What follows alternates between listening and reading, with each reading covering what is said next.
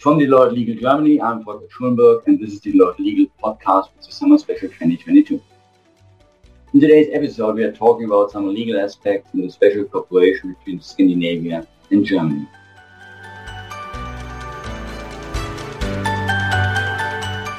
As you just heard, my name is Volker Schulenburg, and I'm the head of the Scandinavian desk at the Deloitte Legal in Germany and managing the office of the Deloitte Legal in Hamburg.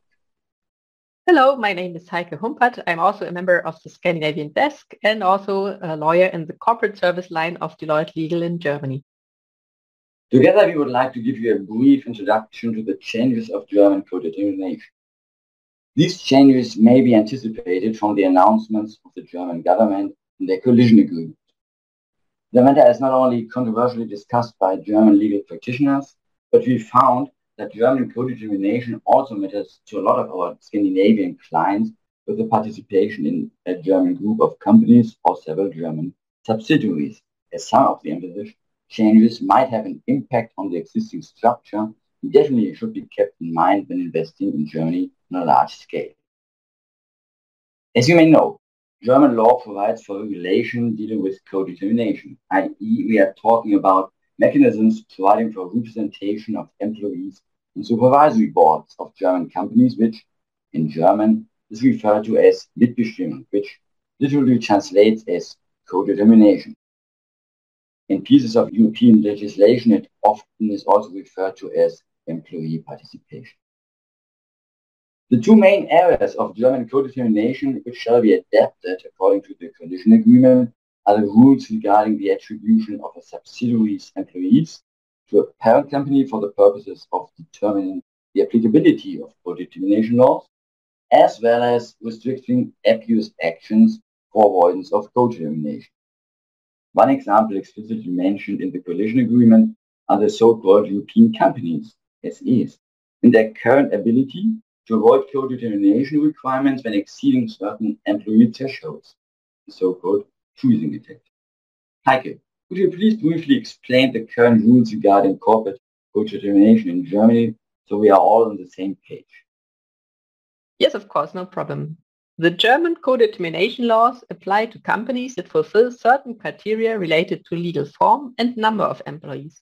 It mainly applies to corporate companies that do not have a shareholder which is personally liable for the company's liabilities, such as the limited liability company, the GmbH, and the stock corporation Aktiengesellschaft. Companies which employ more than 500 people are subject to the One-Third Participation Act, so called because one-third of the supervisory board members are elected by company employees. If the company employs more than 2,000 people, however, the company becomes subject to the Co-Determination Act, and one half of the supervisory board members are elected by the company's employees. In such cases, a supervisory board has to be installed for the first time, even if it is not required by corporate law. We would like to point out that due to their separate legislative histories, these two acts are far from harmonized in terms of content and differ from one another in numerous, sometimes quite substantial ways. One of these differences applies to the attribution of employees to parent or group holding companies, which is one of our topics today.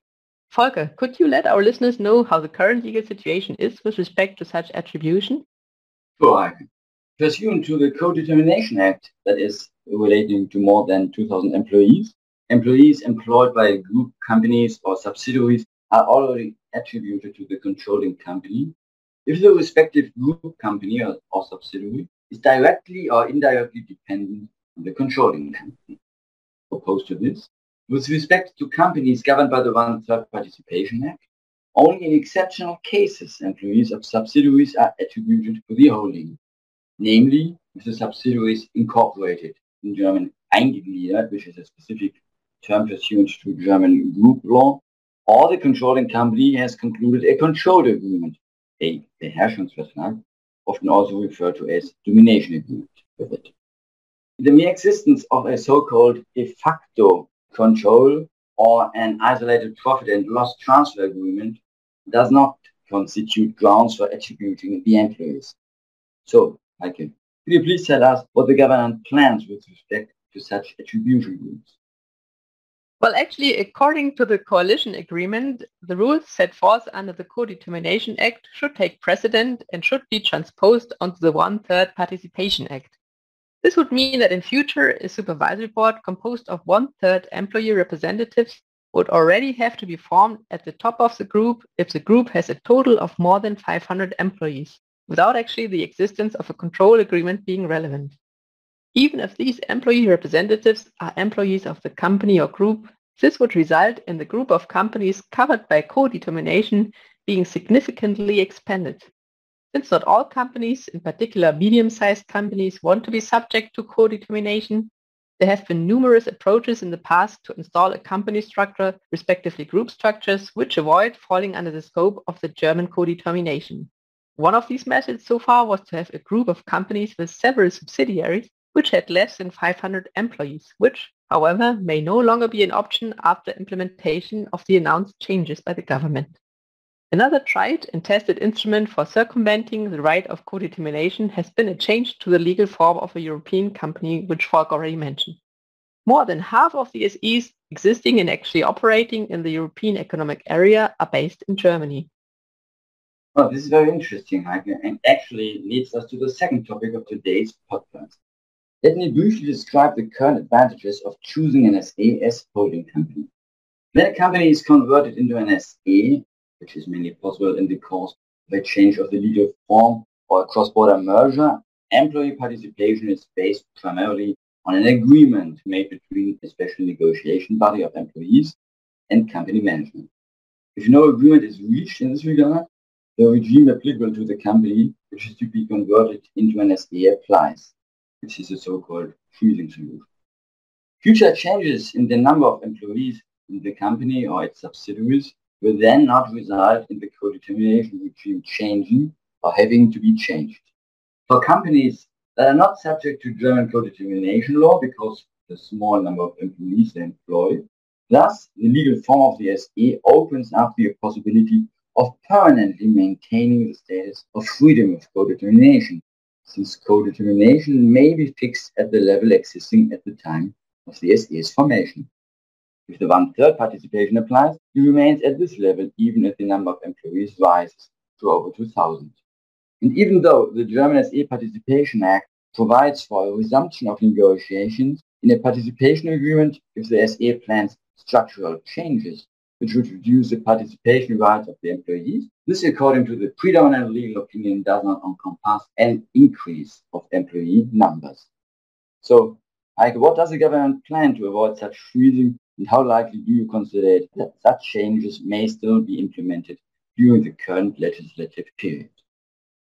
Well, actually, currently we do not know more than that the coalition wants to limit the freezing effect of SEs. At the national level, this could mean concretizing the provision on the reopening of negotiations in the event of structural changes stipulated by the SE Participation Act, or also extending the existing abuse regulation of the SE Participation Act. However, the question here is whether the coalition is aiming for purely national regulation to limit the freezing effect largely dictated by supranational regulations or whether an adaptation of the co-determination regulations for the SE at the European level is what they want and what would actually be required given the European basis of the SE legislation. This would imply that the new government would have to persuade the other EU member states current SE regulations are based on a 2001 European directive. Given how long it took to implement the SE in the first place, I personally believe a European regulation is unlikely and for sure may not be achieved within this legislative period. In any case, we expect to see various restructuring measures in the SME sector when the plans of the current government to adapt the German co-determination rules become more concrete. We recommend to all Scandinavian companies with participations in German companies with together more than 500 employees to closely monitor the development of the legislative process in Germany with respect to co-determination. Thank you very much for listening. Thank you.